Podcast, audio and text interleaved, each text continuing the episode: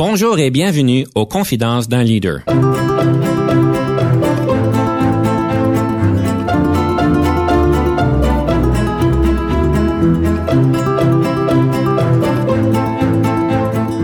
Ici Denis Lévesque, coach en leadership. Nous avons donc l'honneur et le privilège de recevoir en studio des leaders qui ont marqué leur communauté afin d'apprendre de leur expérience et de s'inspirer de leur sagesse.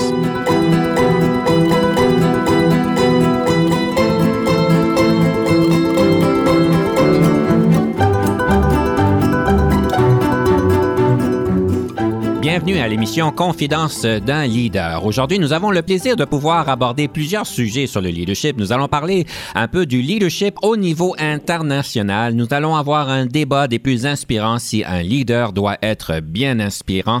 Et évidemment, nous allons parler de la délégation. Vous savez tous que c'est important en tant que leader de bien déléguer. On va avoir donc le deux minutes du coach, le conseil du coach sur la délégation. Et pour nous aider à naviguer, nous avons le plaisir de recevoir en studio Monsieur Eric Mamboué, qui est directeur pays de Burkina Faso avec WaterAid. Et nous avons donc le plaisir, en fait, de faire un appel direct avec le Burkina Faso. Bonjour, Monsieur Mamboué. Bonjour, Monsieur Denis. J'espère qu'il fait beau là-bas, que tout va bien. Oui, c'est calme actuellement, c'est bon. Je présume que vous n'avez pas de neige comme nous en avons au Canada, malgré que la neige au Canada, elle, des fois, elle arrive un peu plus tard.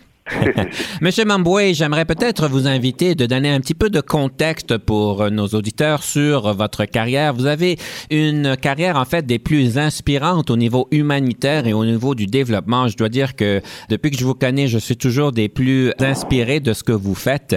Pourriez-vous peut-être nous élaborer un peu euh, ce que vous avez fait, le contexte dans lequel vous travaillez? Pour dire que effectivement, j'ai environ trentaine d'années d'expérience professionnelle dans le développement comme dans l'humanitaire. Et ce, après, bien sûr, une formation académique qui s'est déroulée au Burkina et aux États-Unis. Et donc, euh, depuis pratiquement 91, je me suis embarqué dans cette carrière avec euh, un certain nombre d'organisations internationales de développement et humanitaire également, à travers l'Afrique, commençant par l'Afrique de l'Ouest, d'où je suis originaire, et l'Afrique australe et l'Afrique centrale. Et donc, euh, toutes ces expériences au cours des 30 dernières années m'ont permis de percevoir différents aspects de leadership dans lequel j'ai progressé d'une position de manager, ensuite de directeur pays dans différents pays. Ça m'a permis vraiment de, euh, de jouer ce rôle et d'être le leader que j'estime que je suis aujourd'hui, capable donc d'organiser, de mobiliser, d'influencer des équipes pour travailler vers l'atteinte des objectifs de l'organisation. Mais d'une manière plus particulière, vous avez travaillé pour des compagnies, des organisations comme War Child et puis Waterworks présentement. C'est quand même un contexte des plus euh, intéressants aussi qui vous amène à, à, travailler dans des pays, dans des situations en fait très difficiles, même dangereuses. Pourriez-vous nous, nous expliquer un petit peu cette réalité-là? Parce qu'évidemment, on n'en est pas toujours privilégié de savoir ce qui se passe dans certains pays. En effet, Ma première expérience de l'humanitaire a commencé quand j'ai travaillé au Mali avec Oxfam. Donc c'était déjà lors de la crise de, 2000, euh, de 2012 au Mali, où au-delà euh, de gérer donc les urgences euh, liées à la sécheresse, donc la situation humanitaire, alimentaire avait liée à la sécheresse, à cela s'est ajouté donc la crise humanitaire, sécuritaire qui, est arrivée donc avec donc euh, son lot de déplacés, de populations déplacées et des populations stressées donc liées à la, crise euh, au nord du Mali. C'est là que j'ai commencé un peu à voir comment en tant que leader je pouvais donc euh, prendre des décisions, mobiliser les équipes pour répondre donc à la situation humanitaire euh, donc du point de vue alimentaire, du point de vue de la protection des enfants, du point de vue donc de tout ce qu'il y a comme euh, accès à l'eau potable, assainissement et tous les services euh, nécessaires pour les populations en détresse.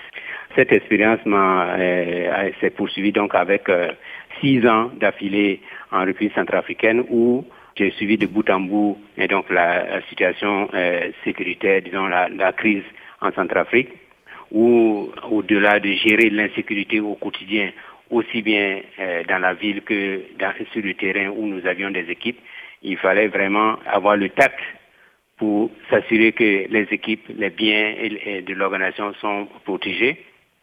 Donc, en s'inscrivant donc dans une dynamique de réflexe permanent, connecté avec euh, les, les, structures, les institutions et les, les personnes qui peuvent donc euh, aider à, à obtenir l'information le plus vite possible, la digérer, la partager avec les équipes pour s'assurer que chacun euh, travaille dans les conditions sécurité possibles. Donc, euh, ça a été six années de, de marathon et d'équilibrisme, j'allais dire, euh, entre euh, assurer moi-même ma sécurité, mais plus important, euh, en tant que euh, leader et directeur pays, de m'assurer que le personnel est dans les meilleures conditions pour faire son travail.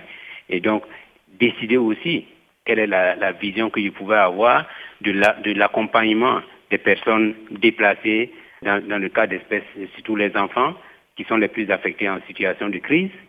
Et je peux dire que cet épisode de, mon, de ma carrière est vraiment celle que je vois comme étant à marquer dans mon dans, dans, d'un saut particulier.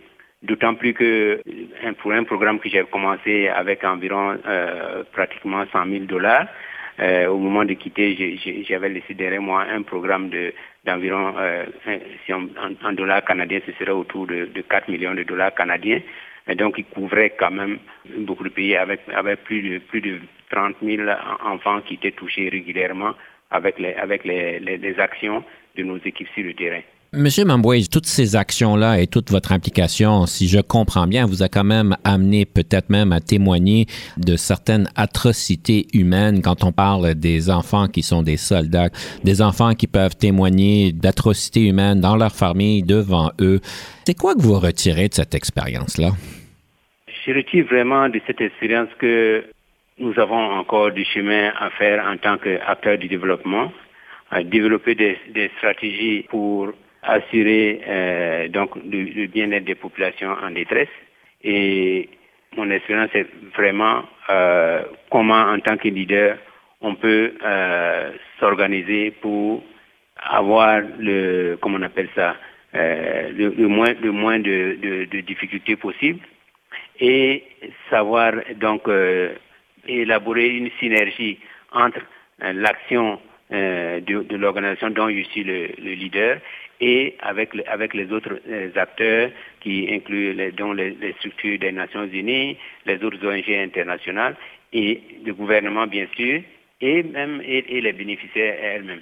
Donc ça m'a vraiment amené à, comprendre non seulement ce dispositif qui est complexe, complexe en ce sens que les priorités des uns et des autres diffèrent, les attentes des uns et des autres diffèrent, et en tant que leader, il est important de pouvoir cerner ses attentes rapidement, euh, travailler dans, le cadre légal, euh, parce qu'il y a aussi le, le, le, droit, le droit des individus, la souveraineté des États, et tout, donc euh, travailler dans un cadre politique qui n'est pas toujours nécessairement celui, celui qu'on attend, mais il faut, faut s'en accommoder, élaborer des programmes et mobiliser donc les ressources aussi bien humaines que financières et, même travailler dans un contexte euh, où euh, la, mobilisation, des, disons, la logistique n'est pas toujours la plus simple.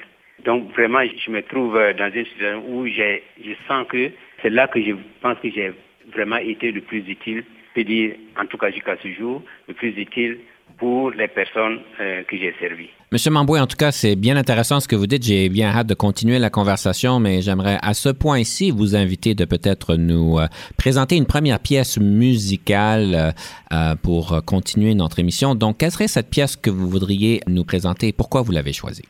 J'ai choisi la musique du film Titanic.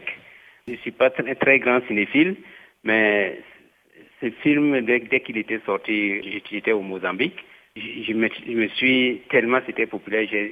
pour la une fois, j'ai décidé que d'être parmi ceux qui vont voir ce film. Et ça m'a, ça m'a vraiment euh, touché. Et la musique, chaque fois que j'entends ça, ça me fait rêver sur cette, cette, situation qui était assez unique par rapport à l'histoire qui était racontée dans le film. Mm-hmm. Voilà pourquoi je l'ai choisi. Parfait. Alors, euh, chers auditeurs, nous vous invitons de rêver un petit peu avec cette belle musique. Soyez des nôtres par la suite parce que nous allons passer au débat. Donc, on revient sous peu.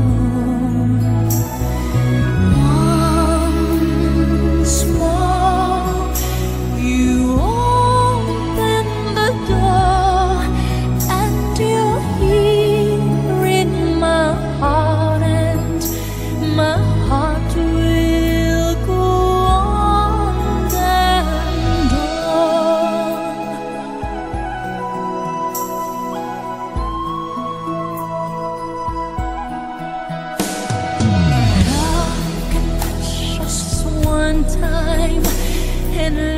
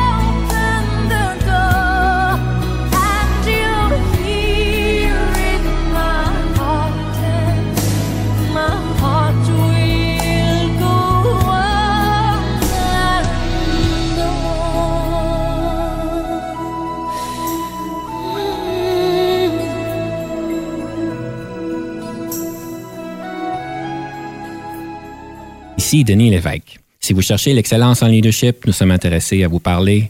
Venez nous visiter à solutionoptigestion.ca.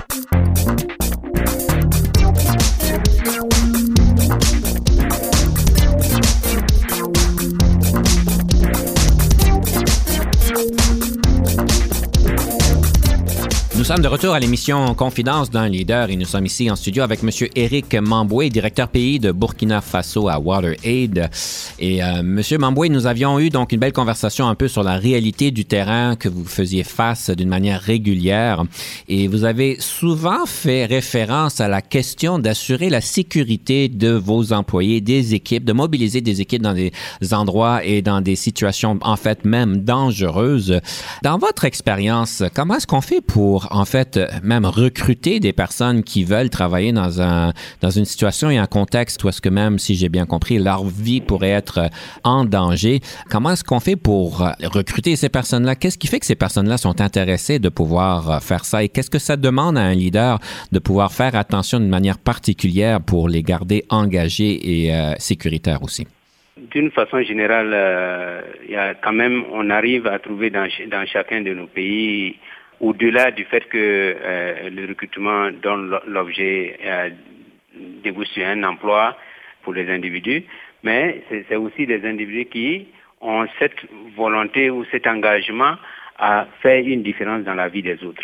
Et donc, pour cela, euh, c'est ce que nous recrutons, c'est des gens qui, pendant le recrutement, sont sensibilisés par rapport aux enjeux auxquels ils feront face, c'est-à-dire aller trouver des personnes déplacées, des enfants non accompagnés qui sont dans des situations difficiles et c'est eux qui pourront euh, retracer les, euh, à identifier les familles euh, qui sont peut-être qui ont dû fuir parce qu'ils étaient dans des situations difficiles et les retrouver et réunifier les enfants.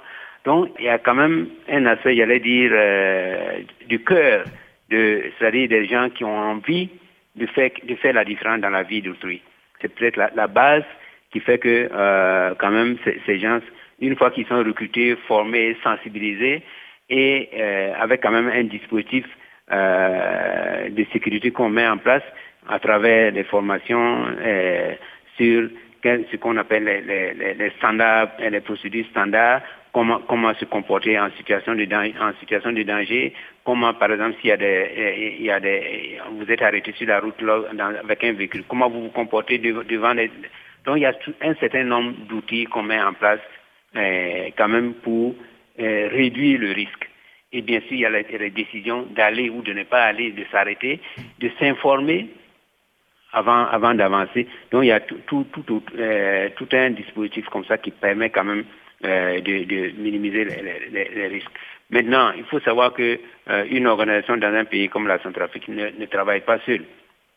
C'est tout, un dispositif euh, avec système d'information, mais aussi qui, qui mobilise. Euh, il y a un concept qu'ils appellent Saving Lives Together. Donc, c'est un, ensemble, que ce soit les Nations Unies, les autres ONG et le gouvernement. Donc, tous sont tous engagés sur la même vision. We want to save lives. Donc, nous voulons sauver la vie des gens. Cet engagement-là est justement la base d'avoir des gens autour, autour de nous pour pouvoir aller là où les gens, où on ne peut pas aller. Et bien sûr, euh, pour ce qui concerne les nationaux, c'est-à-dire avec qui nous travaillons, ils connaissent le contexte, ils sont plus à même de pouvoir euh, engager un dialogue, euh, mobiliser les gens pour pouvoir euh, faire le travail que nous, cherchons à faire. Il y a évidemment beaucoup d'efforts qui sont mis pour cette sécurité-là, qui vont de l'apprentissage, des compétences et puis l'encadrement que vous leur donnez. Ces personnes-là qui restent sur le terrain, leur carrière, est-ce qu'elles sont de 5 ans, 10 ans, 20 ans? Combien longtemps que ces intervenants-là et ces employés-là sont en, milieu de travail?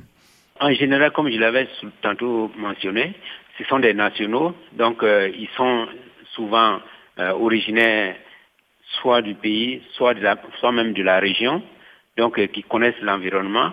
Et bon, certains d'entre eux, surtout, il faut dire que la Centrafrique a été instable depuis, depuis plus, de 20, plus de, deux décennies. Hein. Donc il y a eu pratiquement une série de, euh, de programmes humanitaires qui ont, qui ont, qui ont, qui ont, déjà été euh, exécutés dans le pays. donc beaucoup de ces gens ont reçu euh, ce béaba de l'humanitaire par rapport à, la mise en œuvre des programmes humanitaires, que ce soit en matière de santé, santé que ce soit en matière d'eau potable et assainissement, ou éducation en situation d'urgence, et bien sûr de protection de l'enfant. Donc euh, c'est un pool de personnel qui donc qui ils peuvent euh, aller d'une organisation à l'autre, mais toujours dans le même milieu, euh, le même milieu humanitaire. Et il faut dire aussi que dans la, dans la sous-région, on a aussi euh, des, des, bon, surtout quand on cherche des managers, des, gens qui mhm. peuvent aussi avoir une vision un peu, un peu différente, qui sont qui sont étrangers, mais pas totalement étrangers, donc par exemple dans la sous-région, que ce soit le Congo, le, le Tchad, etc. Donc qui ont aussi des, des, des acteurs humanitaires, mhm. donc qui, qui passent d'un pays à l'autre et qui jouent un rôle euh, de coordination, euh, de, de, gestion et même de leadership aussi euh, dans, dans, ce pays. Mhm. Donc c'est un peu un peu ça qui permet, de, disons, de, de, de, travailler en synergie avec les, les, différentes organisations, que ce soit les, Nations Unies ou les autres ONG mhm. internationales. Ceci, euh, M. Mamboué, nous amène donc euh, à notre capsule euh, Le débat. Donc, on va pouvoir débattre un sujet en leadership et puis le sujet que nous abordons aujourd'hui, c'est est-ce que les leaders doivent être toujours inspirants? Alors, M. Mamboué, je vous laisse donc deux minutes pour prendre position si les leaders doivent être inspirants. Est-ce que vous êtes prêt? Oui.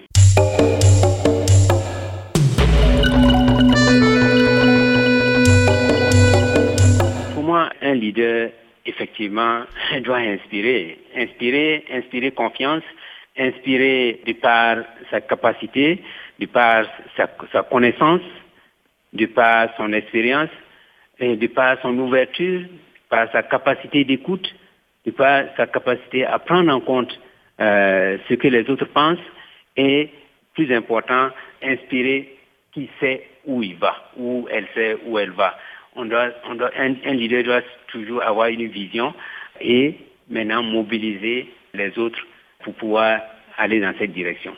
Donc je pense que c'est, s'il doit inspirer la confiance. S'il n'inspire pas la confiance, je pense pas que les gens puissent suivre quelqu'un qui ne sait pas trop où il va.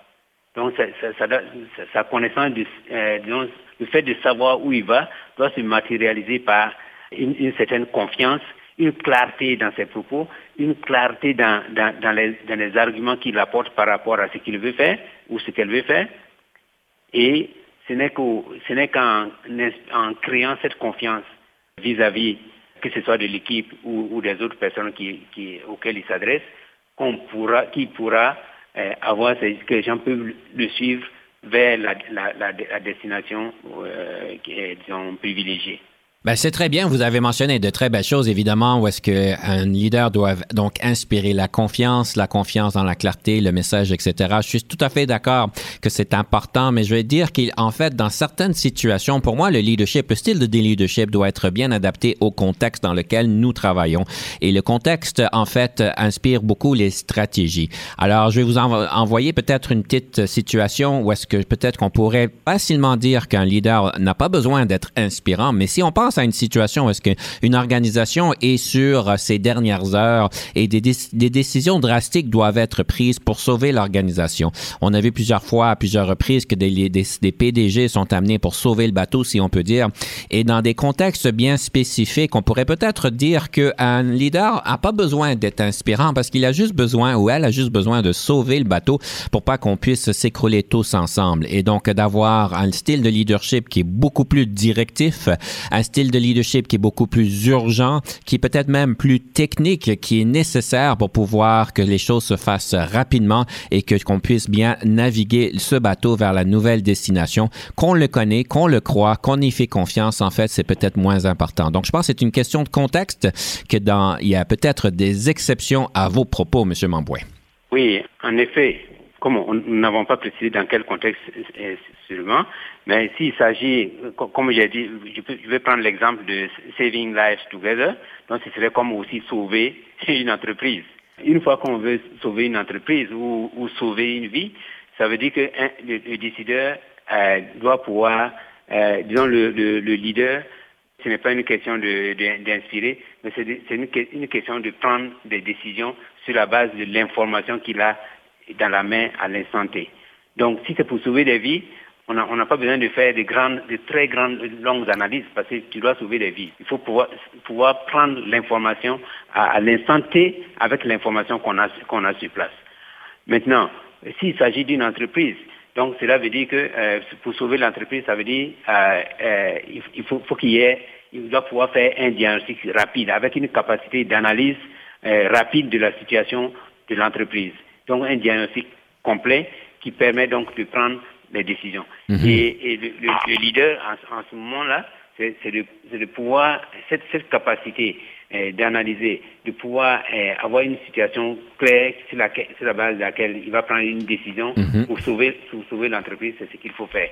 Et bien sûr, euh, le, leader aussi, pas seulement, il, doit être, il doit être capable donc de prendre en compte les informations, les, avis de, l'équipe pour pouvoir prendre la décision qui, qui va dans le sens euh, toujours de la vision. Tout à si la vision c'est de sauver, sauver l'entreprise ou de sauver des vies, il doit pouvoir savoir quelle est l'information dont il a besoin immédiatement pour pouvoir euh, agir. Merci, M. Mamboué. Alors, je suis bien content que vous, vous pouvez être d'accord avec moi que le contexte fait toute une grande différence et puis selon le contexte, on doit s'adapter. Mesdames et messieurs, ceci conclut notre débat. Alors, je vous laisse choisir qui a pu peut-être bien positionner le débat et je vous invite de communiquer avec moi directement à dlevec.uniquefm.ca pour nous faire parvenir vos réactions et même vos suggestions. Donc, dlevec.uniquefm.ca. Sur ce, M. Mamboué, après ce grand débat où est-ce qu'on a pu vraiment euh, s'échauffer comme il faut pour pouvoir débattre un sujet qu'on a eu beaucoup de plaisir, n'est-ce pas? Je vous invite de nous présenter cette deuxième pièce musicale. Quelle est cette deuxième pièce musicale et pourquoi vous l'avez choisie? Cette pièce musicale, disons, Kérosène, c'est un chanteur ivoirien qui dépeint un peu notre la société euh, africaine d'une façon générale et ouest africaine en particulier, dans un contexte où comment est-ce que tu es perçu dans ta famille quand, quand, quand tu réussis ou quand il ne réussit pas. Il dit, au début, il n'était rien, il n'avait rien, tout le monde ne voulait pas l'écouter, quand, on, l'isolait partout. Mais quand soudain, il sa situation a changé, C'est maintenant, tout le monde l'attend pour, pour, parler. Son opinion compte. Ça veut dire que la situation euh, économique mm-hmm. d'un individu peut changer la manière dont il est perçu dans la société. C'est un peu ça. Alors, merci, M. Mamboué. Donc, nous écoutons Kérosène et ensuite nous revenons. Nous allons avoir donc la fameuse rafale et nous allons parler d'un bon livre qui va pouvoir vous aider dans votre leadership. On revient tout de suite. Je ne fais pas le bonhomme depuis que j'en ai, je me sens beau. Je fais le tour du monde de Yopougon à Monaco. Quand Yamien te bénit, aucune porte ne t'est fermée. Les moments de galère sont des mauvais souvenirs. Car le second nom de Dieu, ça ne te presse pas. Si tu travailles dur, tu as toutes les chances de t'en sortir. Le deuxième nom de Dieu, ça ne te presse pas. Petit à petit, forcé pour toi va sortir. Avant quand je parlais, personne ne voulait m'écouter. Le boss c'est moi, ce que je dis c'est ce qu'on fait. Enfant de reste aujourd'hui mange à la table des rois. Les moments de galère sont des mauvais souvenirs. Car le second nom de Dieu, c'est ne te presse pas. Si tu pars tu as toutes les chances de t'en sortir. Le deuxième nom de Dieu, c'est ne te presse pas. Petit à petit, forcé pour toi pas sortir. Sababou, René Hamilton. Sababou, Prince Peter Fian, Mano TGV, Sababou, Jesse Jesse, Elele Sababou, Momo Hero, Camara Lai, Jean-Louis Gaba.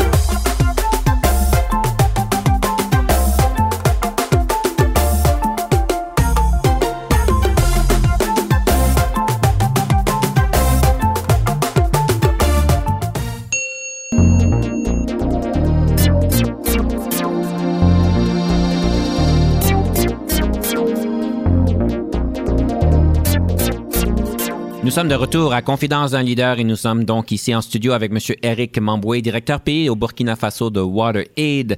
Et à ce point-ci, j'aimerais, M. Mamboué, vous inviter de nous présenter un livre qui a marqué votre leadership, qui est une bonne ressource pour nos auditeurs pour pouvoir continuer à s'outiller comme il faut en leadership. Quel serait ce livre, M. Mamboué? Le livre, donc, c'est les sept habitudes euh, d'un leader qui est très euh, performant ou en anglais c'est The Seven Habits of the Most Highly Effective People, mhm. Leaders. C'est un livre que j'ai euh, lu et que, j'ai gardé sur moi comme référence pendant, pendant longtemps. En ce sens que ça m'a, en le lisant, ça m'a vraiment permis de, de, pour moi, c'était comme un film sur différents aspects euh, du leadership. Donc, ces, ces habitudes, j'ai été curieux de savoir quelles sont ces habitudes il y en a certaines vraiment qui, qui m'ont marqué et qui, qui guident un peu certains mes efforts au, quotidien. Notamment, par exemple, le fait d'être proactif. Euh, le fait proactif, c'est quelque chose qu'on cherche toujours euh, dans, dans, la, dans la gestion de quotidienne. Ne pas se retrouver dans des situations où on n'a pas anticipé des problèmes, ou qu'on n'a pas anticipé des opportunités. Donc, l'aspect proactif, plutôt donc prévenir plutôt que, que de guérir. C'est tellement important. tout à l'heure, oui. Et tout à l'heure, nous parlions euh, donc de, de leaders qui devaient savoir où il allait, la vision. Donc, par exemple, la seconde habitude, c'est savoir dès le départ où, où, on va. Parce que si on ne sait pas où on va, on peut finir n'importe où. Donc, moi, je, je, le dis toujours à mes collègues, il faut fixer clairement votre objectif, le but, sachez où vous allez. Et j'utilise souvent la métaphore du football. Je dis quand vous voyez tout, le monde en train de courir, ça semble être du désordre, mais en fait chacun sait où il va.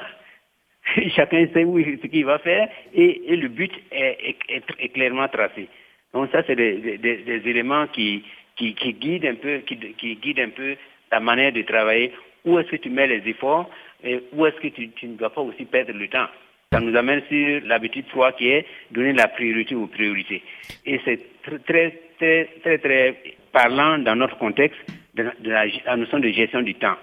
Parfois, on passe plus de temps sur certaines choses, euh, moins sur d'autres, et la capacité d'un leader à discerner euh, ce qui est important, prioritaire, donc, faire la priorité des priorités, c'est un, élément qui est très, très, très important.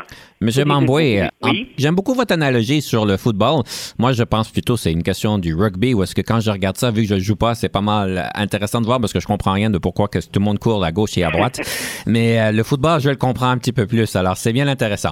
Monsieur Mamboy, j'aimerais peut-être passer à une question qui m'intrigue particulièrement, toujours en fait d'une manière régulière. C'est la question du style de leadership par rapport à différents pays, à différents continents. Et j'aimerais vous poser la question. Le leadership si je peux dire, à l'africaine, est-ce qu'elle est différente, un bon leadership à l'africaine est peut-être différente qu'un bon leadership au Canada? Si j'ai un bon leader canadien qui s'en va au Burkina Faso, au Centrafrique, euh, au Congo, n'importe où, euh, en Afrique, est-ce qu'il doit s'attendre de changer de style pour être plus efficace? Et est-ce que le leadership africain, en fait, se limite à, une thématique ou est-ce qu'il y a une question de saveur régionale? J'allais dire que ça serait différent sera différent dans la mesure où le, leadership doit être contextuel. Donc, il est évident qu'un euh, Canadien qui viendrait pour exercer un leadership au Burkina ou dans un autre pays africain, son leadership ne sera effectif que s'il a une connaissance du contexte du Burkina. Parce que en fonction du contexte, l'adhésion à, certaines idées ou à certaines pratiques va, va différer. Dans le contexte euh, d'une façon générale du leadership au sein d'une entreprise, du fait que la gestion d'une entreprise répond à un certain nombre euh, de, règles préétablies, là, dans ces conditions, on, pourrait avoir une similarité d'un leader du Nord. Comme je l'ai dit, pendant le contexte humanitaire, il faut avoir cette dimension du contexte. Et ce serait valable pour, un, un, Burkinabé qui irait au Canada, parce que s'il ne maîtrise pas euh, le contexte canadien, sa, manière euh, d'exprimer de, son leadership et la, capacité donc de mobiliser les acteurs autour de lui pour, pour aller vers une vision définie, ça peut être un peu plus compliqué. Mm-hmm. Mais sinon, bien sûr, il y a des, il y a des dénominateurs communs qui, qui, ne varient pas avec certaines règles bien établies et enseignées dans toutes les écoles ou, euh, de, de management ou de leadership. Mhm. Mais c'est le contexte euh, culturel qui va faire la différence. Mais Monsieur Mamboy, quand vous parlez des contextes de Burkina Faso, euh, peut-être comme exemple, qu'est-ce qui serait bon de considérer en tant que Canadien qui est important d'adapter Ça serait quoi deux ou trois différents contextes euh, burkinabés, si je pourrais dire, qui seraient importants de pouvoir comprendre? Ça serait quoi ces éléments-là? Je vais peut-être donner des, des, des, exemples bien précis. Par exemple, nous avons une situation humanitaire ou des attentes des populations. Et donc là, manière de réagir à un programme qui serait proposé par une ONG du Nord, par exemple, qui serait, qui serait basé sur un certain nombre, euh, euh, par exemple, sur, les, sur les, droits, les droits de l'enfant, la protection, avec des, des, thématiques beaucoup plus pointues, mais qui sont carrément en opposition avec euh, les besoins même euh, des, populations. Donc, je me, rappelle par exemple que euh, j'avais eu à, faire, une, discussion chaude avec mon siège à l'époque, quand on me disait d'aller euh, euh, prôner l'appui psychosocial aux enfants, s'assurer que les enfants ne sont pas traumatisés. Par exemple, ça c'était un aspect important d'une façon générale de la connaissance même de, de la protection des enfants d'une façon générale. Mais moi je leur ai dit, les enfants, dans un premier temps, ils veulent manger d'abord. Ils veulent manger, ils veulent, être protégés contre la pluie, et ces aspects-là ne faisaient pas partie de notre programme. Hmm. Moi, je leur ai dit, j'ai dit, ça c'est une urgence, c'est à, nous, de, à nous de, répondre d'abord à leurs préoccupations, et avant de euh, d'aller à cette seconde phase qui était euh, l'intérêt pour nous. Donc, par exemple, ça, ça c'est un, exemple d'attente que, que les gens peuvent avoir qui, n'ont rien à voir avec ce que le leader veut tenter de, euh, de, euh, de faire adopter. C'est intéressant. Donc, l'organisation voulait atteindre un objectif particulier, mais il était important de pouvoir nourrir des besoins primaires euh, par rapport aux enfants. Et préalable. Et préalable. C'est un peu comme l'échelle de Maslow, des besoins de Maslow. C'est difficile de pouvoir adresser quelque chose de plus élevé quand on n'a même pas l'énergie, la nourriture dans notre estomac pour pouvoir aller de l'avant. Voilà, exactement. Je sais qu'il y a peut-être d'autres concepts à prendre en considération. Euh, je sais pas, je sais dans plusieurs pays, on peut voir comme par exemple le temps. Le respect du temps dans certains pays est très à la minute dans d'autres pays, peut-être américo-latine, autant que je comprends, je sais pas en Afrique si c'est la même chose, ou est-ce qu'on est un petit peu plus libéral? Alors quand on a des rencontres euh, à deux heures, mais est-ce qu'on arrive à deux heures, deux heures et demie, deux heures moins dix? Est-ce qu'il y a un côté culturel en Afrique par rapport au temps, par exemple, au niveau des attentes pour le temps? Il y a inévitablement un contexte et chaque fois, ça, fait beaucoup de débats par rapport à la notion de, deadline. D'aucuns disent, ont l'habitude de dire que le, temps est élastique chez nous. et, parfois, il y, a, des anecdotes même là-dessus, hein, où parfois, par exemple, quelqu'un vous invite à manger, il dit venez à 19h. Ils peuvent bien venir à 19h, mais ils vont venir à 19h15, 20 ou même 30.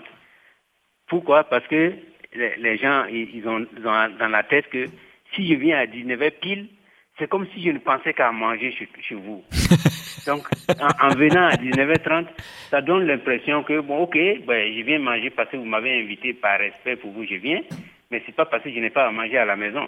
Il y a, il y a, un certain nombre de, de considérations qui peuvent euh, euh, amener quelqu'un à être euh, en retard, pas parce qu'il n'avait pas le temps d'arriver à l'heure, mais il le fait exprès. En milieu de travail, est-ce que les, rendez-vous et les rencontres se font à l'heure ou est-ce que des fois, c'est le 19 heures, c'est un peu étiré? En milieu de travail, quand même, ça varie un peu. Selon que le secteur est plus... Euh, bon, il y a une petite légère différence entre le secteur public et le secteur privé parce que le, secteur privé a plus de pouvoir de, euh, de, coercition par rapport... Enfin, quand il faut coercition, c'est-à-dire capable de de punir si, si, si euh, s'il y a pour l'absentéisme ou le retard. Bon, c'est un peu plus, euh, un peu moins le cas dans le secteur public. Tout ça pour dire c'est toujours important de pouvoir bien comprendre le contexte local pour pouvoir savoir ce que devrait quoi être des attentes qui sont raisonnables. Monsieur Mamboué, nous passons sur le prochain segment qui est le segment de la rafale. Alors, pendant trois minutes, je vous donne une tonne de questions le plus vite possible du tac au tac et, on va pouvoir voir comment est-ce que vous positionnez sur ces questions-là. Vous êtes prêt, Monsieur Mamboué? Oui. Votre couleur préférée? Bleu. Votre film préféré? Ben, Titanic. Le leadership au féminin, est-ce possible? Oui, c'est possible. Le leadership, est-ce inné ou acquis? C'est acquis. Vos faiblesses? C'est parfois l'impatience de voir les choses évoluer. Le yoga au travail, est-ce que c'est approprié? Si ça doit donner l'énergie pour une plus grande productivité, c'est approprié. Votre meilleur conseil en gestion de carrière? En tant que personne, on doit toujours tester ses capacités, sa, sa valeur marchande sur le marché du travail. Qu'aimez-vous manger le plus et le plus souvent? Je suis accro de notre euh, plan national du taux. Vos forces? C'est la, la, persévérance et euh, le souci du travail bien fait. Le meilleur moment en leadership? C'est quand on voit les résultats. En tant que leader, qu'est-ce qui vous rend heureux? C'est de voir je suis suivi. Je vous nomme cinq leaders dans l'histoire. Lequel, laquelle préférez-vous? Gandhi, Jeanne d'Arc, Béatrice Desloges, Nelson Mandela ou Louis Riel? Nelson Mandela. Quel est le sens de l'argent pour vous? Ça doit permettre de résoudre les problèmes, mais sans, sans, en abuser, sans en, faire le, sans en faire le centre de votre vie. Quelle marque de voiture conduisez-vous? Une Hyundai. Avez-vous déjà travaillé avec un coach et si oui, qu'est-ce que ceci vous a donné?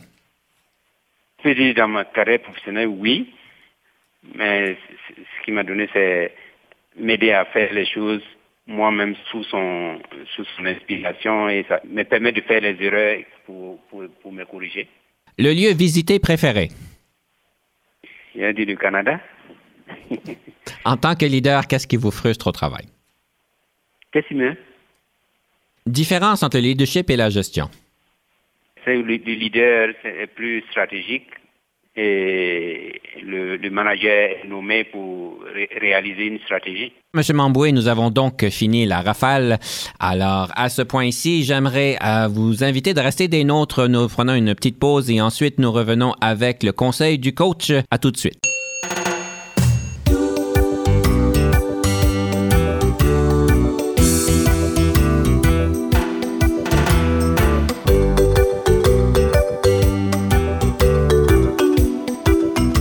Sommes de retour à Confidence d'un leader et c'est le moment d'avoir le conseil du coach.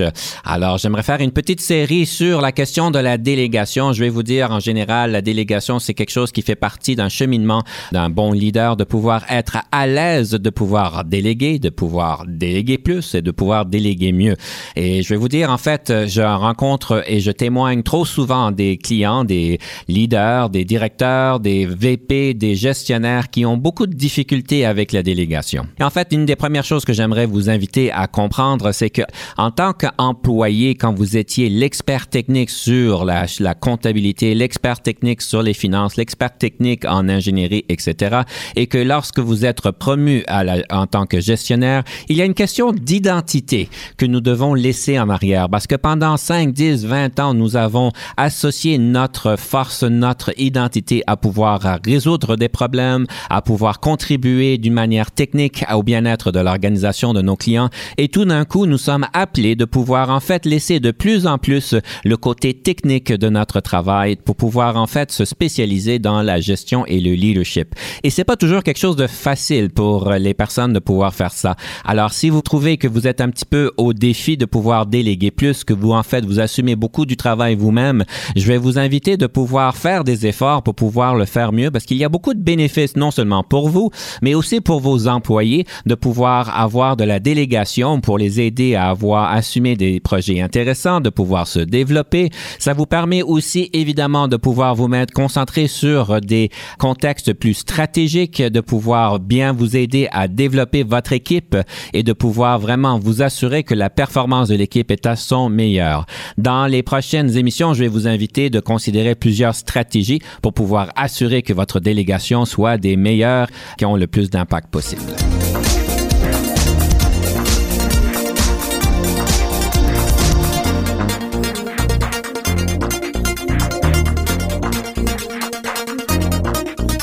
Monsieur Mamboué, quand on parle de délégation, c'est quoi votre expérience avec la délégation? Est-ce que c'est quelque chose qui est facile? Est-ce que c'est quelque chose qui est difficile? Est-ce que ça a demandé un apprentissage de votre côté?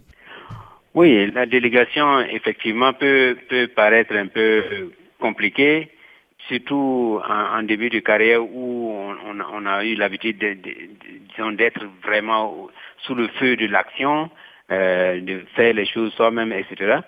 Mais cependant, euh, avec euh, le niveau que j'ai atteint en tant que directeur pays, bien sûr, je ne peux plus continuer à faire cela.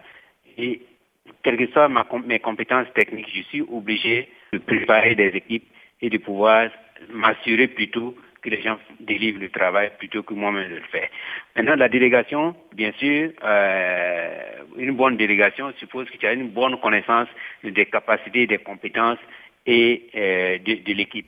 Donc, pouvoir euh, savoir qui, à qui déléguer, quelles sont, quelles sont les tâches qu'on peut déléguer et quelle est la prédisposition des membres de l'équipe à assumer ces, ces tâches pour que, en tant que délégataire, on, on, on a la certitude, en tout cas, quasi certitude, que euh, le travail va être euh, bien fait mhm. et euh, selon, selon les qualités requises. Mhm. Donc, en tant que leader, bien sûr, on doit s'organiser pour être le moins surchargé possible avec les, tâches quotidiennes et plutôt mhm. se concentrer sur les, aspects plus stratégiques les relations et identifier les, nouvelles opportunités pour apporter euh, une amélioration dans le, dans le travail. Monsieur Mambois, vous avez mentionné quelque chose d'intéressant. Il y a des choses qu'on ne devrait pas déléguer. Alors, je peux juste m'imaginer qu'on ne devrait pas déléguer la gestion de la performance. On ne devrait pas déléguer à nos employés de pouvoir donner des rétroactions difficiles à, d'autres employés, évidemment.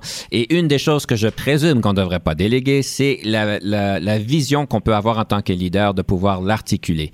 Je sais que la vision est importante pour vous en tant que leader. Est-ce que vous pourriez nous expliquer comment qu'on peut arriver à avoir une vision qui soit inspirante? Parce que c'est certain que ce visionnement, le côté visionnement est important, mais c'est pas toujours là la première journée qu'on assume un nouveau poste. Comment qu'on fait pour aller chercher et articuler cette vision qui soit euh, inspirante pour tout le monde? La notion d'organisation est importante dans ça. Toute organisation a, une mission et une vision dans laquelle donc s'inscrit euh, les programmes comme le nôtre euh, dans, nos, dans nos pays. Bien sûr, cela ne veut pas dire que la vision ou la, la vision ne peut pas naître de nos pays vers le niveau global. Donc, mais il y a un cadre quand même dans lequel euh, une, structure comme la nôtre dans notre pays, dans une organisation globale, s'inscrit. Donc, euh, notre rôle, en, euh, la, la, vision par rapport euh, au secteur dans lequel nous travaillons, c'est de voir dans notre contexte comment est-ce que nous pouvons toujours, toujours faire plus et, et mieux. Et, donc, nourrir euh, cette thématique nourrir la théorie euh, relative à cette thématique. Si je prends le cadre, du, euh, cadre humanitaire, donc c'est quelque chose de dynamique, c'est quelque chose de contextuel, comme on l'avait dit. Donc, en, en, tant que visionnaire euh, ou en tant que leader, comment est euh, ma capacité d'analyser le contexte et de, voir dans quelle mesure cela peut se, euh, quelle vision j'ai du travail que nous faisons que ce soit, euh, par exemple, euh, euh, si je prends le cas de la vision de, de, de, War Child, par exemple, c'est un monde dans lequel dont les, les, enfants ne vont pas souffrir des conséquences de la guerre. Mais M. Mamboué, quand, quand, on parle de la, la vision de l'organisation, est-ce que c'est nécessairement toujours la même que vous en tant que directeur de pays ou est-ce qu'il y a place de pouvoir avoir une vision légèrement différente? La vision, ça c'est la vision globale. Maintenant, la vision en tant qu'individu, c'est comment est-ce que j'articule cette vision dans le contexte du Burkina Faso. Donc, c'est une vision, ma vision serait contextuelle, mais liée à la vision globale euh, de l'organisation. Oui. Ah, c'est important de pouvoir la contextualiser au niveau local. Voilà.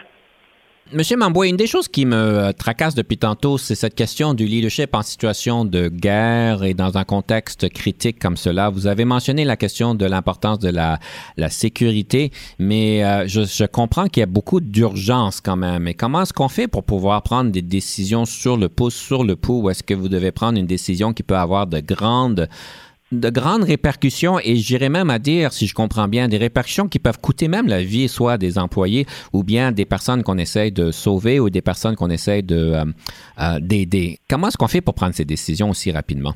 C'est des décisions parfois difficiles.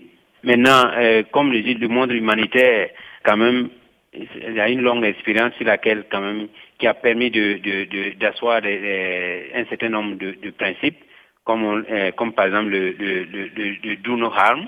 Donc, c'est-à-dire, je ne dois pas, par exemple, euh, euh, apporter et tenter d'apporter des services à des individus si ça doit leur coûter la vie, par mhm. exemple.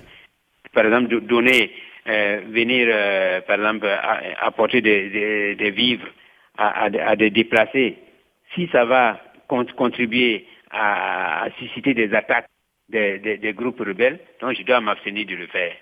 Donc, il y a des balises. Euh, il y, a, des balises qui sont assez fortes et assez de, il y a des balises assez fortes et assez importantes à respecter. Ceci nous permet d'encadrer nos décisions. Monsieur Mamboué, malheureusement, notre temps s'écoule rapidement. J'aurais voulu parler de plus en plus parce que vous avez une belle expérience riche dans votre domaine, euh, mais malheureusement, on arrive à la fin de notre émission. Alors, j'aimerais peut-être vous inviter de nous partager une citation sur le leadership, euh, Monsieur Mamboué. Quelle serait cette citation? J'ai une belle citation ici de Nelson Mandela qui dit que ce qui compte dans la vie, ce n'est pas seulement d'avoir vécu.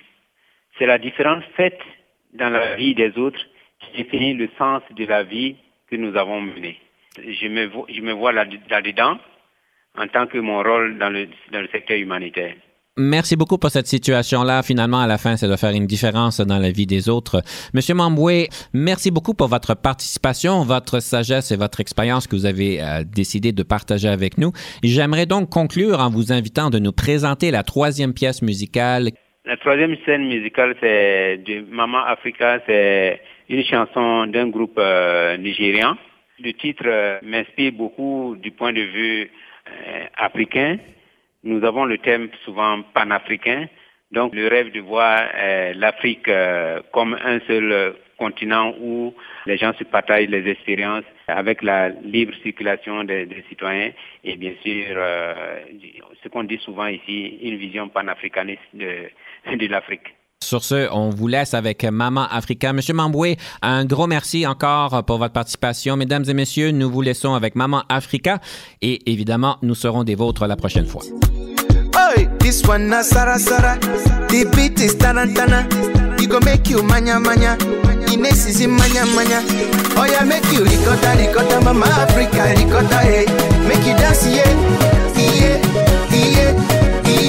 Everybody ricotta ricotta, mama Africa ricotta, hey. Make you dance, yeah, yeah, yeah, yeah. This one na Sara Sara. The beat is tarantana. You go make you manya manya. Ines is in manya manya. This is for people with chalacha, hey. People with kalaka, hey.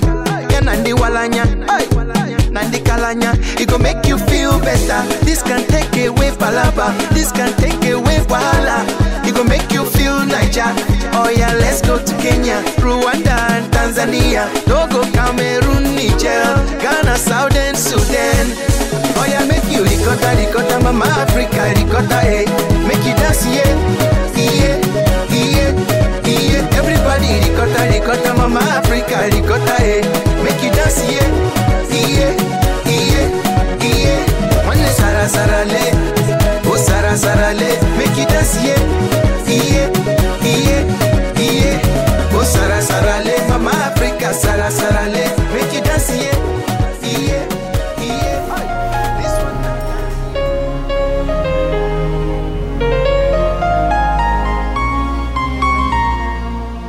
Conception, animation, entrevue et recherche, Denis Lévesque. Montage et réalisation, Jean-Paul Moreau. Confidence d'un leader est une production et une présentation d'Unique FM 94,5.